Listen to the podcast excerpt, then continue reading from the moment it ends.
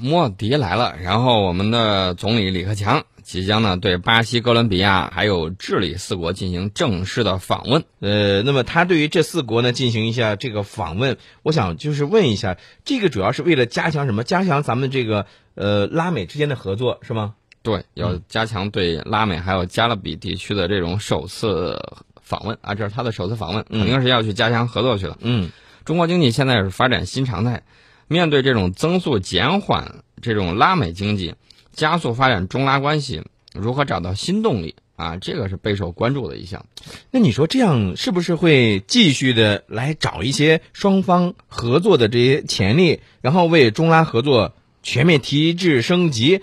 来准备一个大引擎一样的这样的感觉，对他要提质升级，给经贸合作拓展新的这种空间。嗯嗯，呃，这次访问的每一站，双方都会签署很多的这种合作文件啊，既包括了这矿产、能源、农业这些传统领域，也涉及金融科技、航天、基础设施这种新兴的这种领域。嗯嗯，我给大家举个例子，以巴西为例吧。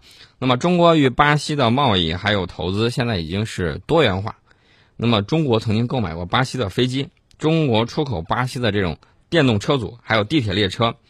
呃，去年不是在巴西有个二零一四世界杯嘛？嗯，哎，就用到我们的这个东西了。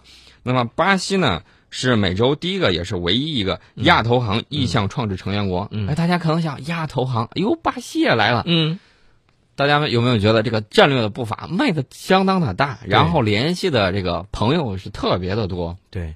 其实我觉得这样，呃，说说明什么呢？说明我们是一个博大的一个胸怀。对，过去这个中拉经贸啊，主要集中在矿产资源、大宗商品，还有这种农产品。嗯，比如说古巴当年曾经卖给我们这种蔗糖，嗯，啊，几百万吨啊，这可不是一两吨、几十吨的这种概念。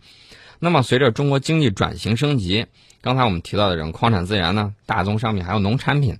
这方面的需求会有所下降。嗯，那么拉美国家呢呢，希望中国的这个进口更加多元化，中国经济结构调整有利于中拉贸易结构的这种调整。哎，咱再调整，人家也跟着相应的调整，对，适当的对人家国家经济也是一种拉动。嗯，我们呢有些很多领域产能是非常的这个，怎么说呢？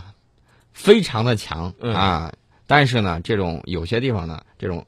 你要可持续发展，嗯嗯，那么有些国家呢，它这个方面它不足，你这个过剩的产能呢，其实可以找到更好的这种市场，对，也可以帮助别的国家不断的发展自己，人家发展起来了，你经济是越做越活，然后两边的这种，呃，你在做大蛋糕嘛，越做越大，大家就可以分得更多。这种产能合作不仅仅是为双方带来一些巨大的经济效益，同时呢，它也能够促进包括当地社会的发展。造福当地的民众，人家也会感激你啊，对吧？对。